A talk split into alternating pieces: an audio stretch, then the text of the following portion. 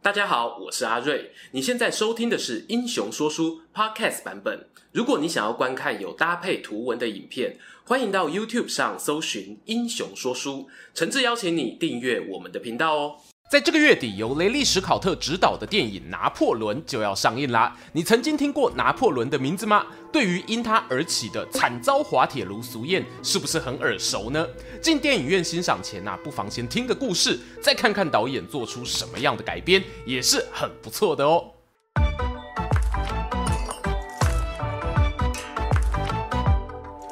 Hello，我是说书人阿瑞。说起荒野雄狮拿破仑的大名啊，应该是很多历史迷、军事迷印象深刻的人物。其实呢，我们在二零二一年啊，就曾拍过一支影片，讲述拿破仑称帝以前的人生，包括土龙港一战成名、率领炮兵镇压保皇党等等行动。没想到啊，这个坑挖完之后，时间咻几嘞就过去两年，终于有机会搭着电影的顺风车来讲讲之后的故事。今天影片中呢，会聊到拿破仑如何霸气登基，以及他与奥地利、俄国皇帝之间的三皇巨首顶上对决。当然，快到让人措手不及的滑铁卢战役哦，也会介绍。如果你想复习一下之前的故事呢，欢迎可以点击右上角资讯卡。如果是刚看完影片的朋友啊，废话不多说，我们马上开始。我稍微做个前情提要哦，在拿破仑上集的片尾呢，我们说到公元一七九九年的雾月政变，这场政变可说是拿破仑能够站上权力巅峰的起点，整个过程啊十分惊险。当时拿破仑刚从远征埃及的战场狼狈回国，却发现呢国内有雅各宾派与保皇派的党派恶斗，国外则有第二次反法同盟的威胁，他必须马上整顿局面。那时候啊，状况是这样的：法国都政府是由元老院和五百人院（俗称的上下两院）组成。然后呢，根据五百人院的提名，元老院选出五位都政官共同执政。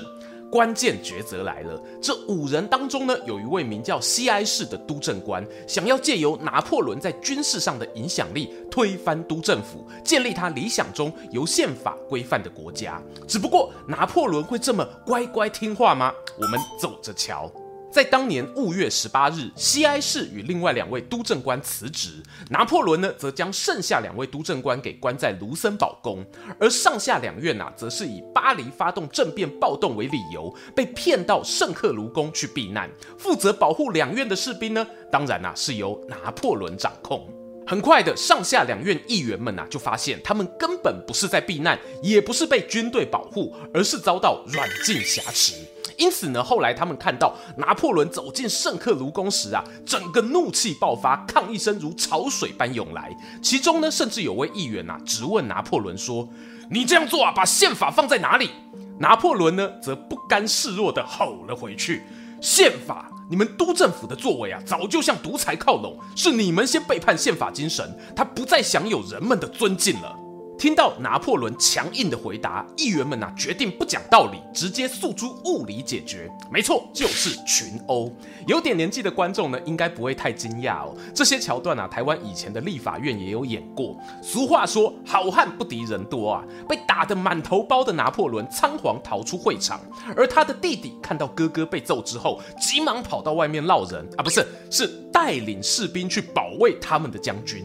最后呢，议员们呐、就被军队给强行解散了，督政府的时代就此画下句点。在政权转换的时期啊，前面讲到的五位督政官之一西埃士，就和拿破仑与前元老院主席迪科三人共组了临时执政。西埃士呢提出了自己理想中的宪法，而拿破仑则认为呢，我们呐、啊、不应该再被旧有的宪法束缚。于是他发动政变中的政变，把西埃士的宪法改造成共和八年宪法，里面特别设立了第一执政的职位，并赋予他最大的权力，甚至还凌驾于宪法之上。这个位置呢，没有意外，当然是属于拿破仑自己的。西安是梦想中的国家就这样幻灭了。手上有军队，同时又掌握政治权力的拿破仑，让国内秩序稳定下来。他重新披上军袍，返回战场指挥军队，并在公元一八零零年六月的马伦哥之役击败了奥地利联军，瓦解第二次反法同盟。著名的拿破仑骑马油画就是描绘他在这一场战役翻越阿尔卑斯山时的场景。拿破仑呢，携带着胜利凯旋而归，在公元一八零二年修改宪法，将第一执政的绝对权力无限延长，改成了终身制。到了这个地步啊，我想大家都猜到接下来会发生什么事了。公元一八零四年，声望如日中天的拿破仑，透过公民投票通过共和十二年宪法，将法兰西第一共和国改为法兰西帝国。而拿破仑呢，他自己将皇冠戴到头上，加冕为帝。注意哦，是他自己，而不是透过教宗来加冕。换句话说呢，这个动作暗示着他认为自己的政权很可能高于神权。我不是神授的皇帝啊，而是自封的帝王。我们在德意志的起源以及铁血宰相俾斯麦两支影片中有聊到，法国大革命带给欧洲各国君王的冲击，与其说是自由、平等、博爱的思想，不如说啊，那些皇帝更怕自己会像路易十六那样被暴民推上断头台，因此决定联合起来对抗法国。然而，在拿破仑结束共和体制，又变回君主制后，那些反法同盟有跟他重修旧好、握手言和吗？很可惜啊，没有。不止欧洲各国君王讨厌拿破仑，就连原本仰慕他的音乐家贝多芬，也在听到拿破仑称帝后，把写给他的《英雄交响曲》给撕了。对于贝多芬来说，那个维护共和体制、捍卫革命精神的拿破仑，才是他心目中的英雄啊。至于称帝后的拿破仑一世，只不过是众多君王中的其中一位而已。我们讲坦白的，拿破仑虽然登基称帝，但其实他并没有把法国大革命带来的所有改变都抛弃掉。好比我们之前提过，他本人对历史与法律都有浓厚的兴趣，于是下令编撰《拿破仑法典》，成为日后欧陆法系的重要基石。因为这部法典的关系呢，确立了个人主义与自由平等观念。不仅如此哦，拿破仑呢还有成立法兰西银行，采用金银副本位制稳定币值，推行公制计量单位，取消了庄园制度，让离婚合法化，削弱了宗教的权威性等等措施。最最最要命的是呢，他让法律之前人人平等的思想种子萌芽，这恰恰也是其他欧洲君主国家无法接受的。公元一八零五年，奥地利、英国、俄国再度组成联盟，就是所谓的第三次反法同盟。面对同盟军来势汹汹，拿破仑二话不说领兵出击。起初呢，俄军认为啊，如果他们从奥地利快速向后撤退，拿破仑的补给线呢就会被拉长，后勤压力大增之下，法军啊无法发挥优势。这想法呢，其实没错。拿破仑的军队在追击撤退的俄军时，的确有因为奥地利贫穷的乡村导致补给困难。但是啊，俄军的这个战略性撤退执行得不够彻底，可能是二皇急着证明自己，又或者是他认为法军已经出现败相。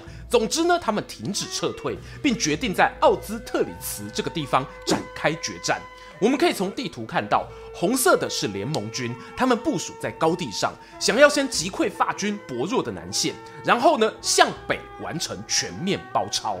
殊不知啊，法军南线薄弱的一个师，是拿破仑故意放给反法联军看的诱饵。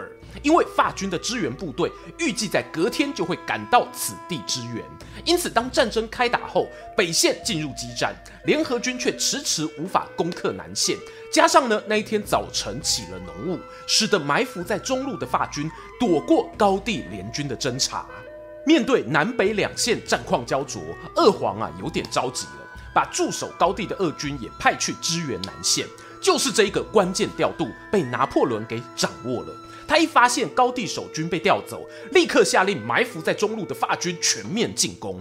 众人靠着浓雾掩护，外加数量优势，一举占领了中央高地。这时呢，联合军啊才明白自己大中计了，只可惜为时已晚。尽管他们数度尝试逆袭，付出了极大的伤亡，也抢不回高地优势。就这样，联军呢被拿破仑从中央硬生生切成两段，胜负已定。奥兹特里茨战役呢，可说是拿破仑称帝后的代表作。他在此地击败了神圣罗马帝国兼奥地利与俄罗斯两位皇帝。战后不久，神圣罗马帝国被解散，德意志境内呢，许多亲法的领主也组成莱茵邦联，奥地利更是退出反法同盟。尽管隔年自诩中立的普鲁士重出江湖，加入英国、俄国，组成第四次反法同盟，但这次的同盟面对拿破仑啊，可以说是毫无抵抗能力。普鲁士呢，被法军一面倒的痛殴，甚至啊连柏林都沦陷，屈辱的成为附庸国。俄国那一边呢也好不到哪去，因为再度吃了败仗，只得与法国签订和平条约。而为了制裁英国，拿破仑宣布大陆封锁政策，禁止欧陆国家与英国贸易。经过以上一连串的军事胜利，让拿破仑成为欧陆霸主，风光无限啊！甚至开始分封他的兄弟成为各国的君王。从拿破仑崛起到迈向巅峰的过程中啊，可以说是胜多败少、天选之人一般的存在。面对这种可怕的对手，欧洲各国啊似乎是认命了，开始争相效仿与研究，到底为什么这个科西嘉岛出生的小矮子总是能够获得胜利呢？当时欧洲的军队已经有现代化的雏形，主要可以分成三种军种，分别是步兵、骑兵与炮兵。不过军团呢、多半都是协同作战，炮兵分散在步兵中互相支援，这导致啊行军速度相对缓慢，因为快的要配合慢的、拿破仑呢打破这种建制，将不同的兵种独立成团，也就是后来近代战争中各种师的原型。而一旦步兵、炮兵、骑兵啊可以单独行动，那么机动性就大幅提高了。另外啊，随着军队人数增加，从训练、情报、补给到指挥的任务也就跟着复杂起来。所以拿破仑建立了幕僚部门，协助他管理军队，这就是后来的参谋部。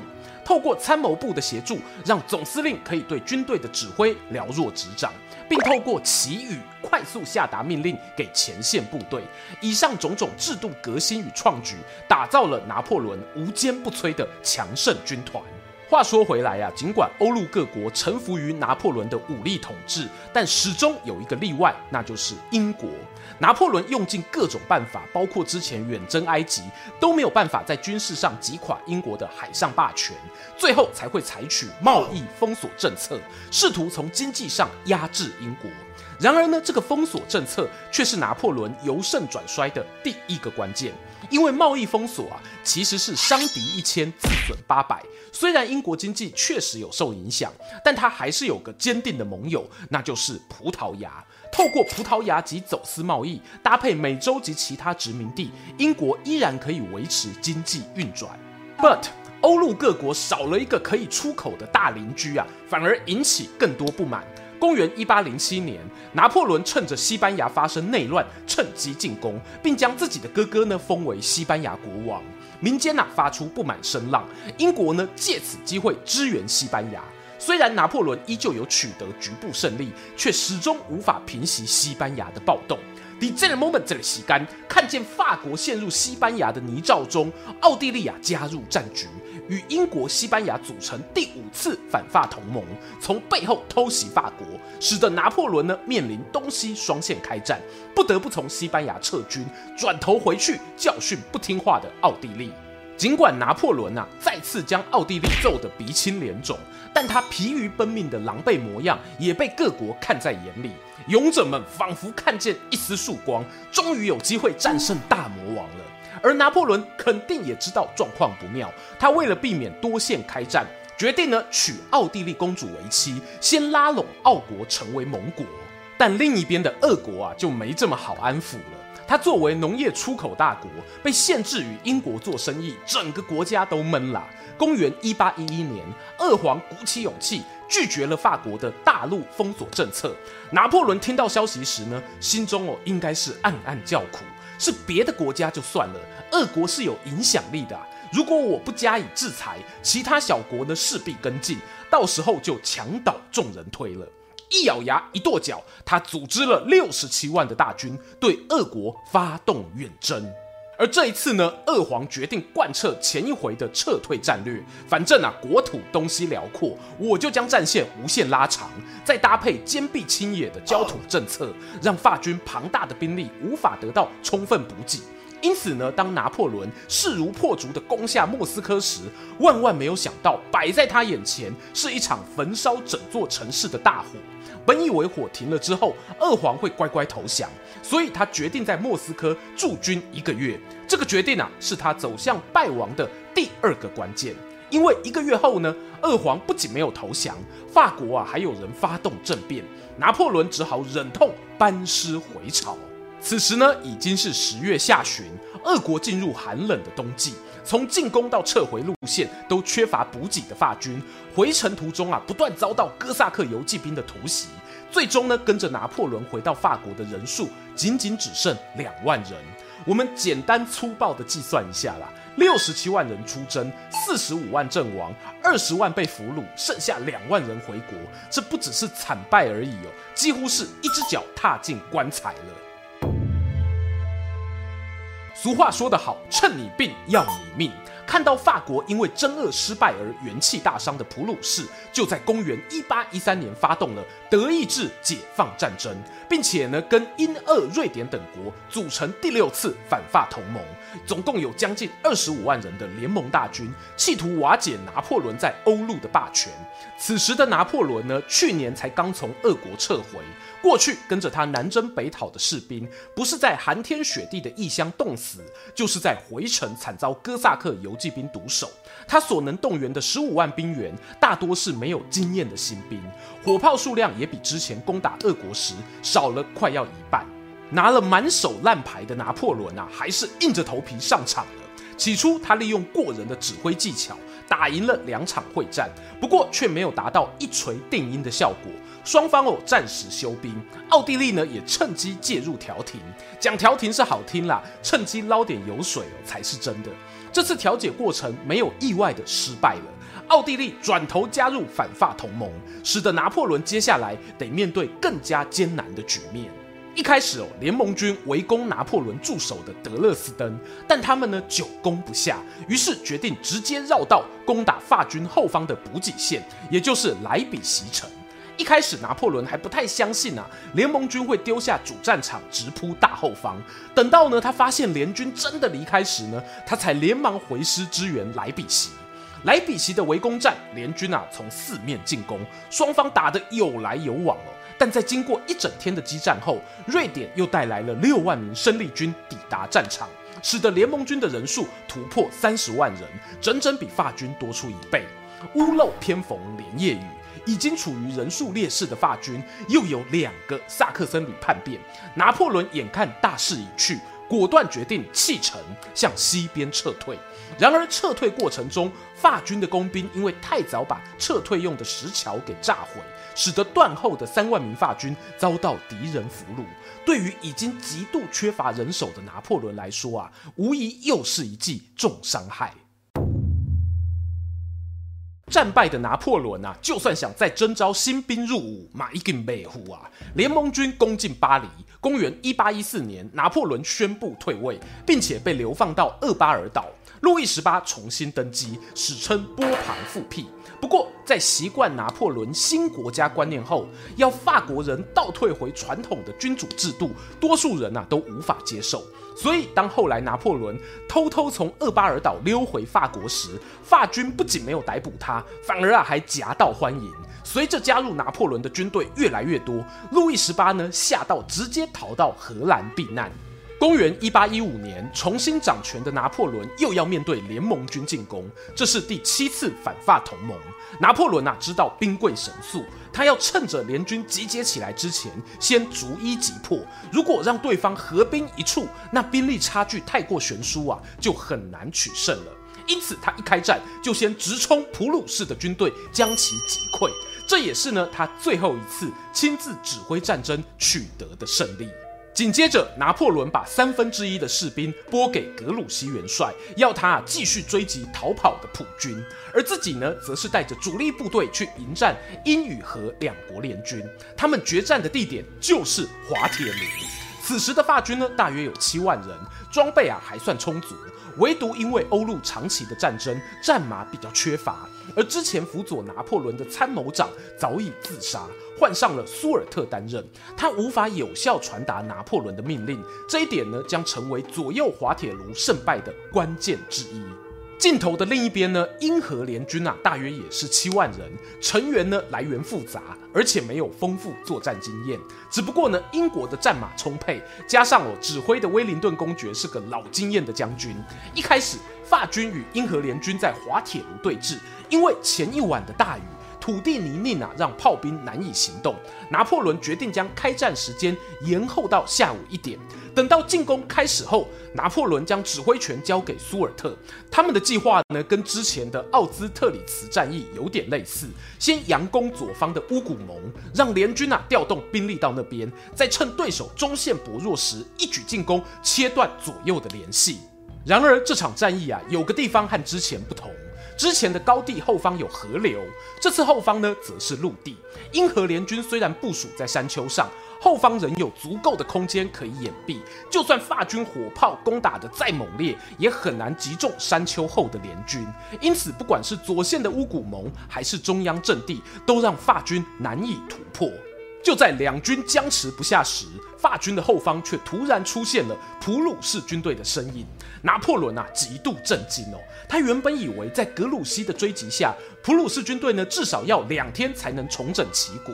没想到啊，普鲁士的现代化军队也是颇具实力哦。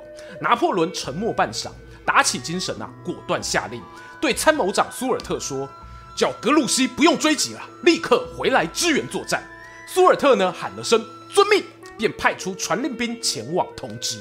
但是啊，这位传令兵呢，竟然在战场上迷路了。据说，当他找到格鲁希时，已经是晚上七点。而格鲁希本人原本在下午有听见滑铁卢方向传来炮火声，部下呢也有询问他是否要往开炮的方向靠拢。只不过他一心服从拿破仑给他的命令，持续追击普鲁士军队，因此错过最佳救援友军的时机。换句话讲，整个滑铁卢战役中，拿破仑呢可以说是哦让了对手三分之一的兵力。开玩笑说啊，以后传令兵出门还敢不开 Google Map 吗？你一个人的路痴可能会影响历史的走向啊！让我把镜头转回滑铁卢战场。英荷联军的前线有威灵顿公爵死命的坚持，法军后方又有普鲁士军队靠着完善的建制体系快速重新集结。拿破仑知道自己的时间不多了，他决定派出皇帝禁卫队对准敌军的中央阵线发起最后的冲锋。禁卫队啊，不愧是最精锐的士兵，士气与数量都处于劣势的情况下，他们仍旧卯足全力进行了三次攻击。在浴血奋战中呢，不知道啊是哪边传来了呼喊声，禁卫队撤退了，快逃啊！使得阵线啊出现裂痕，一时之间军心涣散，兵败如山倒，最后的冲锋也宣告失败。不过为了掩护拿破仑撤退，禁卫队啊坚持战到一兵一卒，宁死不屈。也因为连这样的精锐士兵都消耗殆尽，拿破仑呢失去了他的所有筹码，只能宣布投降。被流放到圣赫伦纳岛，从他夺回政权到滑铁卢战败，大约只有一百天的时间，所以呢，又被称为百日政权。被流放后的拿破仑呢，在公元一八二一年因为胃溃疡而病死，死因呢众说纷纭啦。有阴谋论认为是波旁王朝害怕他重返法国，所以下毒暗杀他。也有人推论呢，他在经历了两次大起大落，心灵受到巨创，抑郁而终。拿破仑曾在事后检讨说啊，苏尔特不是很好的参谋长，如果是原先那一位长期辅佐自己的部下，肯定会派一百位传令兵去找格鲁希，而不是只派一位小路痴。可惜哦，千金难买早知道，现实世界也不会让你独挡重来。认真来说呢，拿破仑对于英荷联军或许本来就有一点轻视，否则也不会把指挥权交给参谋长，甚至在战况陷入僵局的时候，错过了一些可以取胜的战机。当然，另一种可能是拿破仑精力不如以往，身体状况走下坡，所以没有办法负担全神贯注的指挥部队。总结来说，后人谈起拿破仑辉煌的一生啊，多半会聊到他在欧陆建立起的强权，打过多少精彩的战役。但作为一个历史爱好者，我会更欣赏他把法国大革命中的自由平等火苗，还有创新的法治精神，传递给其他受到君主封建统治底下的人民。当然，拿破仑作为一个想当皇帝的领袖，他一定有自己思考的局限。对我来说，这个不能算是缺点，而是他作为那个时代的人必须具备的限制。在这样的限制底下，还能够走得如此超前，如此豪迈，这是拿破仑最迷人的地方。今天的故事说到这边，本支影片脚本感谢克里夫协力创作，他自己有也有经营 YouTube 频道。还想听更多欧陆国家的故事吗？只要点击旁边的方框就能欣赏。期待和你们空中再见。